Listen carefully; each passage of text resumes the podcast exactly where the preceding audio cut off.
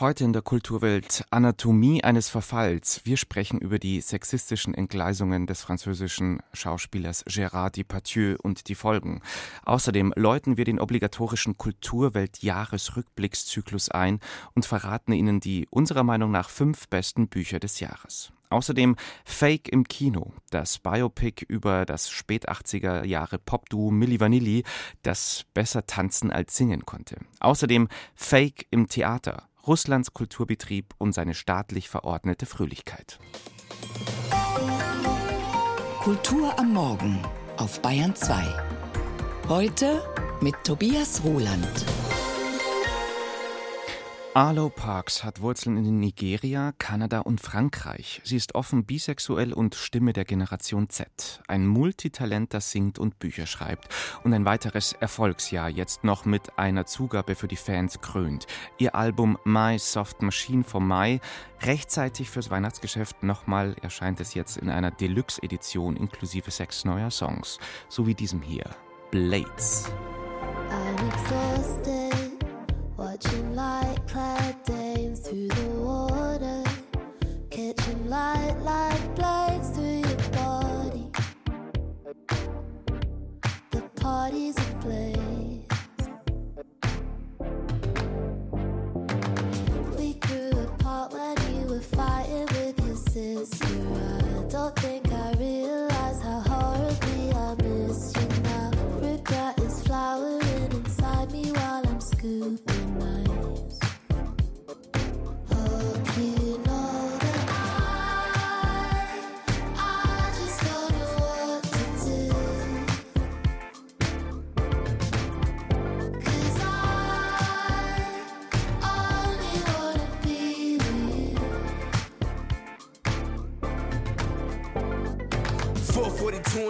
morning, I'm stuck performing when I wake. My mind another place, reminded of your face when that chord was. My cortisol gon' rise cause I'm on it all that we went through. Assortment of regret I've been trying to sort through. And you get your wings, I'm trying to soar too. You never leaving my brain, that's what I swore to. That's what I swore to.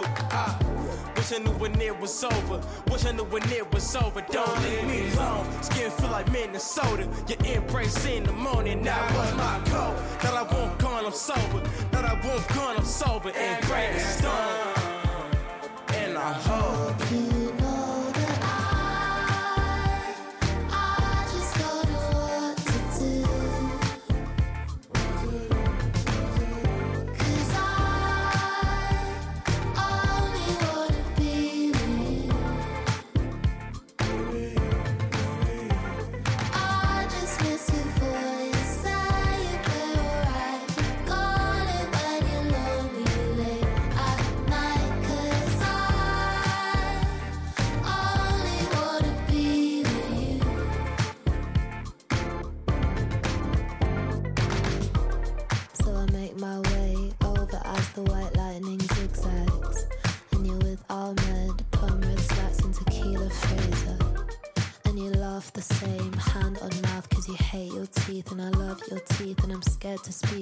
Catch a whiff of your rose dipped tea.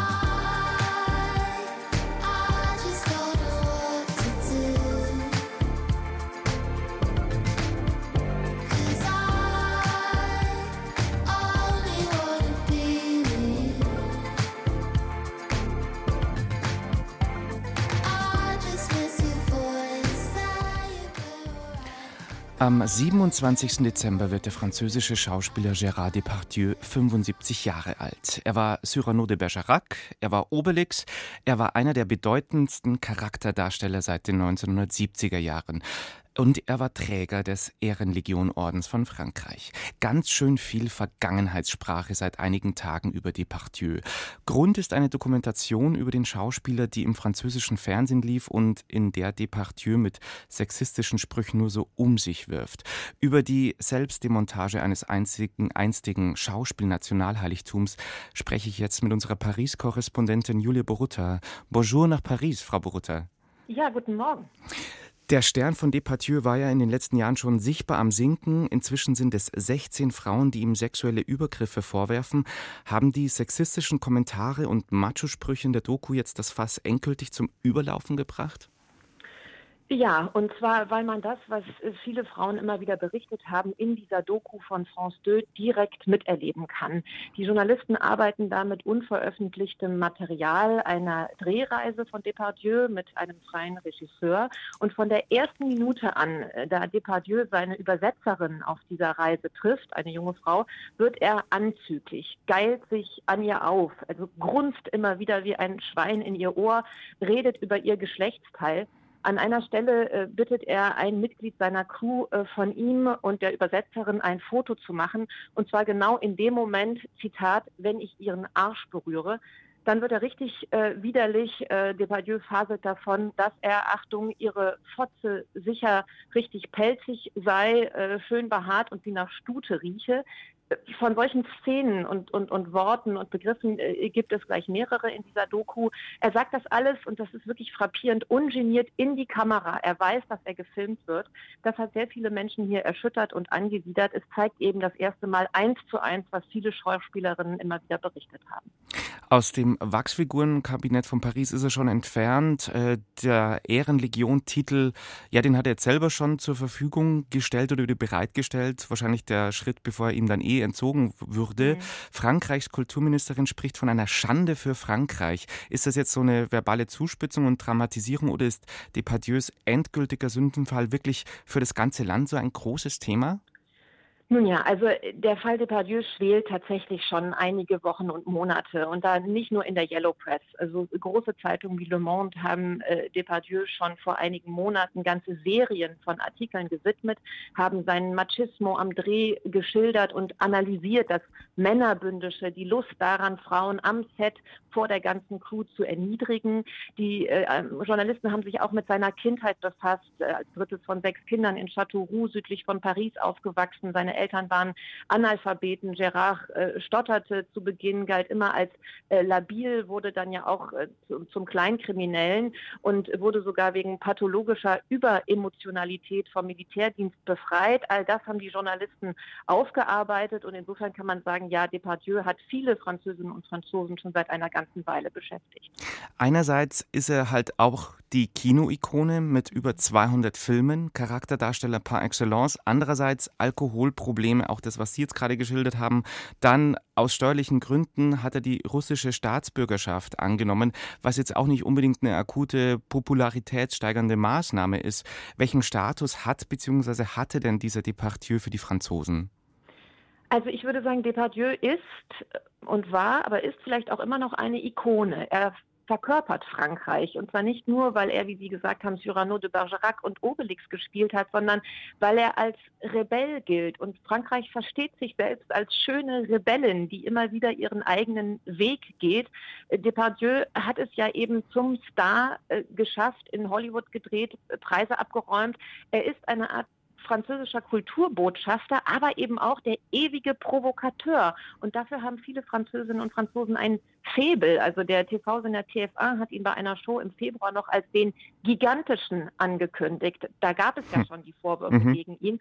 Andererseits, klar, er enttäuscht auch seine Landsleute. Sein Macho-Gehabe gilt vielen als gestrig und peinlich. Und seine Nähe zu Russland, Sie haben es erwähnt, haben viele nicht verstanden. Die Partieux Anwälte nennen die Doku umstritten und anfechtbar. Seine Familie wittert eine Verschwörung. Ist eine Rehabilitierung möglich oder müssen und wollen die Franzosen jetzt ganz schnell ihren Depardieu äh, aus dem Nationalgedächtnis streichen? Was wird also übrig bleiben nach dem ganzen Wirbel in diesen Tagen unmittelbar vor Departieus 75. Geburtstag? Also was hoffentlich übrig bleibt, ist, dass es einen Wandel in der Filmbranche geben wird. Alle Frauen durch die Bank weg äh, monieren nämlich und prangern an, dass die äh, am Filmset immer wieder weggeschaut wurde, ähm, äh, obwohl das alles vor den Augen aller Leute stattfand. Was aber Depardieu anbelangt, also France Television will derzeit keine neuen Projekte mit ihm machen. Andererseits Gérard Depardieu dreht. Allein im Jahr 2022 sind fünf Filme mit ihm rausgekommen. Wirklich? Und ja, und unter, unter Produzenten und Regisseuren, das ist auch in der Doku zu sehen, auch bei weiblichen übrigens, hat er immer noch glühende Anhänger und treue Freunde. Es ist nur die Frage, werden diese Filme immer noch Publikumsmagnete sein? Äh, und das wissen wir im Moment noch nicht. Äh, trotzdem kann ich mir nicht vorstellen hier, dass Depardieu gecancelt wird. Auch die Kulturministerin hat zwar von Schande gesprochen, aber gleichzeitig ist abgelehnt, dass jetzt seine Filme nicht mehr gezeigt würden. Man muss begreifen, wir sind in einem Land, wo auch verurteilte Nazi-Kollaborateure und harte Antisemiten, wie beispielsweise der Schriftsteller Céline, weiter gelesen, verlegt und gefeiert werden für ihre Kunst. Und äh, vielleicht noch ein persönliches Wort. Wer diesen gewaltigen 120 Kilo Mann einmal die Chansons von Barbara hat singen und flüstern hören, der kann sich nicht vorstellen, vorstellen und vielleicht auch nicht wünschen, dass dieser Mensch einmal keine Kunst mehr machen mhm. könnte. Er ist eben beides, ein genialer Künstler und wie selbst Freunde sagen, ein Ungeheuer. Anatomie eines Verfalls, die sexistischen Entgleisungen von Gérard Depardieu und die Folgen. Darüber habe ich gesprochen mit unserer Frankreich-Korrespondentin in Paris, Julia Borutta. Danke fürs Gespräch. Sehr gern. Kulturwelt. Das aktuelle Feuilleton auf Bayern 2. Langsam wird es Zeit für uns hier in der Kulturwelt in den Rückspiegel von 2023 zu schauen. Welche Filme, welche Serien, welche Platten werden bleiben? Was waren die Tops und Flops des Jahres? Und heute wollen wir starten mit fünf Büchern, die das Jahr 2023 geprägt haben. Nils Beinker. Was macht man, wenn der Teufel die Hand ausstreckt? Schlägt man sie aus oder schlägt man ein? Diese Frage verhandelt einer der bleibenden Romane aus dem Jahr 2023. Daniel Kehlmanns Lichtspiel. Die Geschichte des aus Österreich stammenden Filmregisseurs Georg Wilhelm Papst.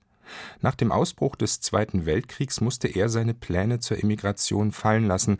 Er blieb im Dritten Reich und machte im Auftrag des Regimes großes Kino. Er widersteht nicht, er macht keine Propagandafilme. Er macht, und das ist dann auch das, was mich so interessiert hat an der ganzen Geschichte und was ganz wichtig ist für meine Romane, er macht gute Filme. Er ist ein guter Regisseur und er macht auch unter diesen Umständen seine Arbeit gut. Und das heißt, es ist nicht nur Druck, sondern es gibt eine gewisse Verführungskraft. Das Interesse an der Zeitgeschichte ist einmal mehr ungebrochen in der deutschsprachigen Literatur und ebenso im Sachbuch. Eines der erfolgreichsten historischen Bücher in diesem Jahr verknüpft Gesellschafts- und Familiengeschichte. Ewald Frie schildert in seinem Buch Ein Hof und elf Geschwister den Strukturwandel in der Landwirtschaft und die gleichzeitige Bildungsexpansion der 1960er Jahre in der Bundesrepublik. Und erzählt am Beispiel der eigenen Familie. Was mich überrascht hat, war, dass meine ältesten vier Geschwister die Landwirtschaft als zukunftsweisend gesehen haben. Das hätte ich wissen können, hatte ich mir aber so deutlich nicht vorgestellt, weil bei mir und den Geschwistern um mich herum die Landwirtschaft gesehen wurde als etwas, was viel Arbeit macht, woraus man am besten so schnell wie möglich aussteigt. Für sein Buch über den langen Abschied vom bäuerlichen Leben erhielt der Tübinger Historiker den Deutschen Sachbuchpreis. Ein Hof und elf Geschwister steht seit mehr als 40 Wochen auf der Spiegel-Bestsellerliste. Nach Angaben des Münchner Beck Verlags ist die 15. Auflage in Vorbereitung. Ein großer kommerzieller Erfolg in einem für den Buchmarkt in wirtschaftlicher Hinsicht angespannten Jahr. Dieser Roman ist eine Verehrung, eine Verbeugung vor allen Frauen, vor allen Frauen, die in der Fabrik, die in Bordellen, die als Putzfrau, die trotzdem immer noch die Hoffnung haben, was bewegen wollen. Und auch das eine persönliche Auseinandersetzung mit der Zeitgeschichte und eines der bleibenden Bücher. Dinscher Gütscheters Roman Unser Deutschlandmärchen, die vielstimmige Geschichte einer Familie, die aus der Türkei ins ferne Deutschland kommt, im Mittelpunkt die Mutter Fatma. Dinscher Gütscheta, Theatermacher, Schriftsteller und Verleger, wurde mit dem Preis der Leipziger Buchmesse ausgezeichnet. Bei der Preisverleihung im April richtete er sich an die ebenfalls nominierten Autorinnen und Autoren. Meine lieben Kolleginnen, gebt ihr mir die Ehre, zu mir auf die Bühne zu kommen. Lasst daraus unser Preis machen. Unser gemeinsamer Preis. Eine bewegende Geste. Neben Dinscher Gütschieter wurden die Publizistin Regina Scheer und die Übersetzerin Johanna Schwering mit dem Preis der Leipziger Buchmesse geehrt. Die Frühjahrsbücherschau fand erstmals wieder nach drei Jahren Corona-Pause statt und stieß auf große Resonanz, wenn auch die Besucherzahlen unter denen von 2019 blieben.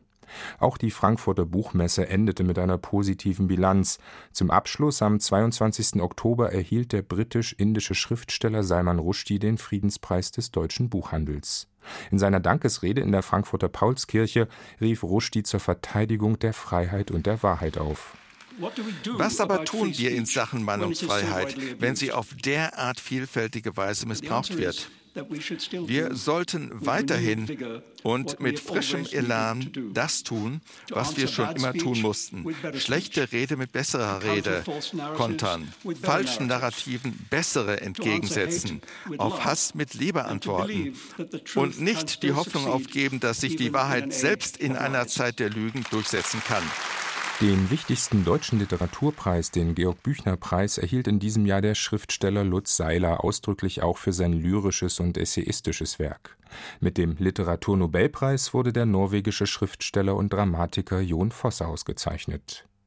Zu den bleibenden Büchern aus dem Literaturjahr 2023 gehört auch ein großartiges Debüt: Dana Vohwinkels Roman Gewässer im Ziplock, die Geschichte einer jüdischen Familie zwischen den USA, Israel und Deutschland. Im Zentrum Margarita, 15 Jahre alt. Die erwachsen werden musste, sehr schnell durch ihre Lebensumstände. Also diese ganzen Fragen nach jüdischer Zugehörigkeit, diese Figur irgendwie auch erwachsener machen.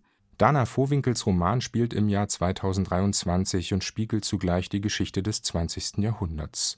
Die Familiengeschichte endet an Yom Kippur, zwei Wochen vor dem brutalen Terrorangriff der Hamas gegen Israel. Der literarische Betrieb in Deutschland ringt seitdem mit der Frage, wie man angemessen Solidarität mit den Opfern des Massakers zeigen kann. Diese Frage wird auch im neuen Jahr bestimmend sein. Soweit der Rückblick aufs Literaturjahr 2023. Morgen nehmen wir hier in der Bayern 2 Kulturwelt die Kunstwelt in den Fokus unserer Jahresrückblickserie und liefern Ihnen ein Update in Sachen Restitutionsforschung.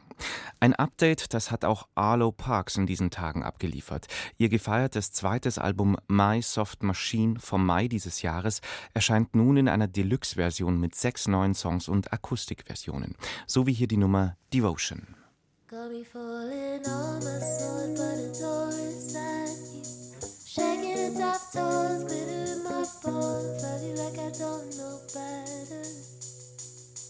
Girl, I wanna protect you. I do.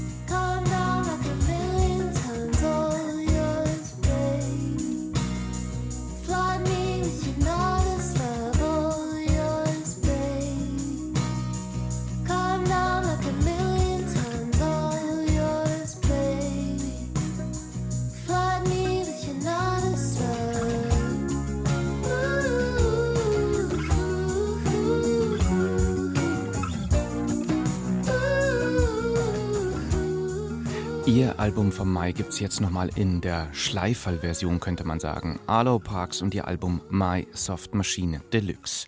Bayern 2, Sie hören die Kulturwelt und die Kultur in der Welt des Wladimir Putin klingt so.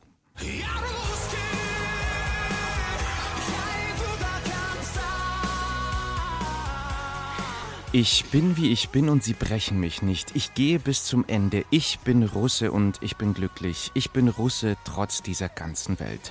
So singt es hier einer der derzeit größten Popstars Russlands, Schaman. Bis zum 24. Februar 2022 war der Sänger mit den blondierten Dreadlocks weitgehend unbekannt. Inzwischen ist sein Song Ich bin Russe eine Art offizielle Hymne für die militärische Spezialoperation in der Ukraine geworden. Und außerdem bester Beleg dafür, welche Funktion Kunst und Kultur in Putins Kriegsrussland derzeit hat. Instrument für staatliche Propaganda sein.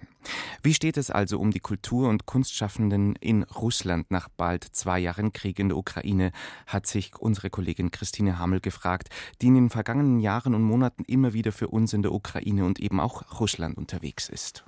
Der Ruck, der Russland erfassen soll, wird vor allem im Straßenbild greifbar. Überall in Moskau sind riesige digitale Billboards aufgetaucht, die für Werbung genutzt werden, vor allem aber für die Verbreitung von Putin-Zitaten, den Losungen des neuen alten Superreiches.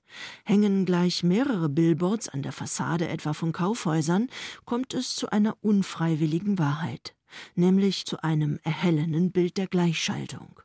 Auf allen Kanälen Putin. Die Philosophin und Essayistin Oksana Timofejewa skizziert ein Klima der Denunziation. Es ist die Stunde der Selbstbestätigung all jener, die bisher an den Universitäten erfolglos waren. Ihre wissenschaftlichen und ethischen Mankos treten jetzt in den Hintergrund. Was zählt, ist politische Loyalität. Durch Anzeigen gegen erfolgreiche Kollegen setzten sie sich nach und nach durch. In Russland herrscht geradezu eine Anzeigenepidemie. Man kann sie bestellen. Es gibt bezahlte Anzeigen.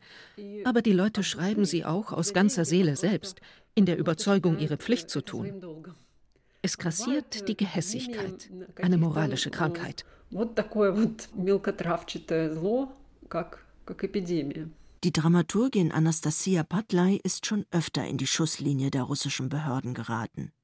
Sogar die Administration des Präsidenten kümmerte sich um die Inhalte ihrer Stücke. Aus dem Schrank heraustreten ist ein dokumentarisches Drama über homosexuelles Coming Out. Eine Aufführung wäre inzwischen strafbar. Gleichgeschlechtliche Liebe wird wie ein Verbrechen geahndet. Pattleis Stück Kantgrad über die Möglichkeit von Dialog nach dem Krieg steht indes immer noch auf dem Spielplan des Theater Doc. Die Stimme der Künstler kann in Russland niemand ganz zum Schweigen bringen. Das war schon immer so. Die Situation ist unübersichtlich. Mit klaren politischen Botschaften muss man sich natürlich zurückhalten. Jetzt kommt es darauf an, Sinn über einen doppelten Boden zu erzeugen, wie Partisanen. Das ist eine normale Strategie der Selbsterhaltung. Im Gogol-Theater, dem früheren Gogol Center, werden denn auch noch immer Stücke von Kirill Serebrennikov aufgeführt, nur dass der Name des berühmten, mittlerweile in Deutschland lebenden Regisseurs nicht mehr im Programm auftaucht. Aber natürlich verschafft sich auch die Z-Ästhetik Raum.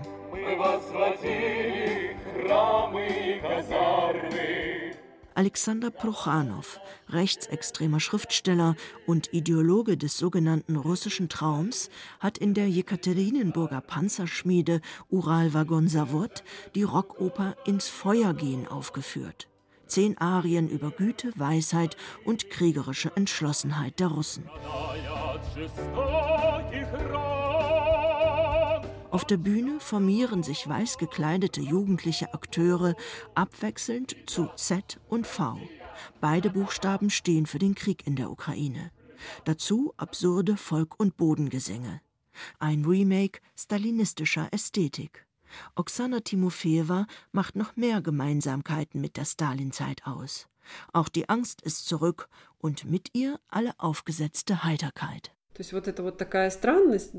ist eine Art Kultur der Fassade durchaus prachtvoll, aber hinter den Kulissen passiert Schreckliches. Das ganze Leben ist Theater geworden. Inszeniert wird friedliches Miteinander. De facto führt Russland Krieg. Auf der Straße sind alle nett und freundlich zueinander. Und wenn sie zu Hause sind, schreiben sie Anzeigen. So war es auch unter Stalin. Die allgegenwärtige Angst führt zu einem spannungsgeladenen Schweigen in der Gesellschaft. Deshalb verfallen die Leute über die Annehmlichkeiten des Alltags in Euphorie. Wie herrlich, dass die Restaurants voll sind, die Supermärkte und dass um die Ecke ein Barbershop ist. Hinter diesem Dauerlächeln ist die Angst nicht mehr so groß. Alle stellen sich Russland wie eine Löwengrube vor, in der sich alle gegenseitig zerfleischen. Tatsächlich erleben wir aber einen ganz anderen Trend. Schweigende Freundlichkeit. Auf dem Höhepunkt der Massenverhaftungen und Erschießungen hatte Stalin schließlich auch ausgerufen, das Leben ist fröhlicher geworden. 8.54 Uhr. Sie hören Bayern 2 die Kulturwelt und wir hören jetzt noch mal kurz rein in eine der größten Pannen der Popgeschichte. Juli 1989, ein Konzert in Bristol im US-Bundesstaat Connecticut. Das Erfolgsduo Milli Vanilli performt gerade seinen größten Hit und dann das.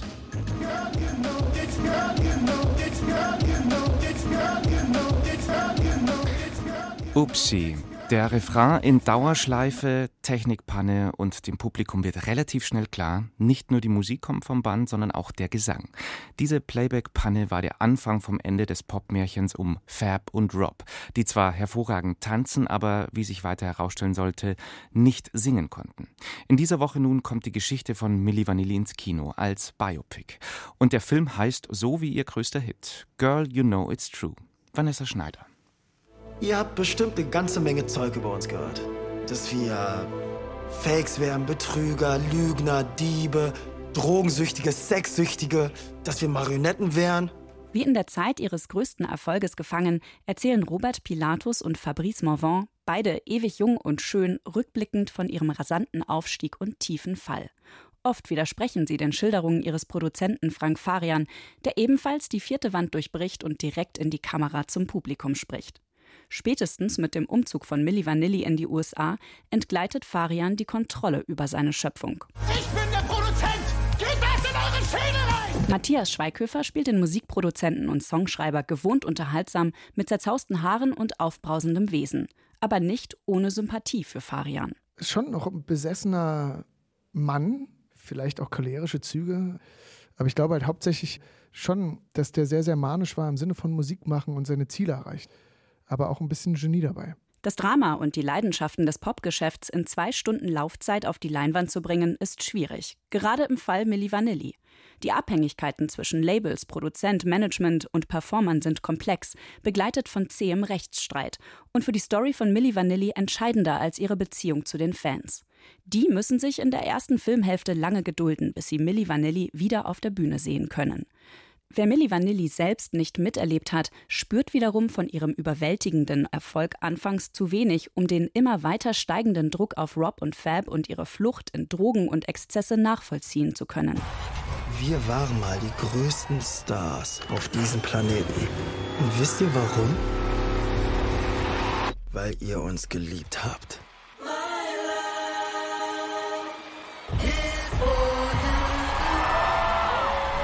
Die beiden Hauptdarsteller Tijan Jai und Elan Ben Ali sind charmant und glaubwürdig als Frontmänner Rob und Fab und in den vielen kunstvollen Montagen aus Archivmaterial und extrem detailgetreuen Filmaufnahmen kaum von ihren Vorbildern zu unterscheiden.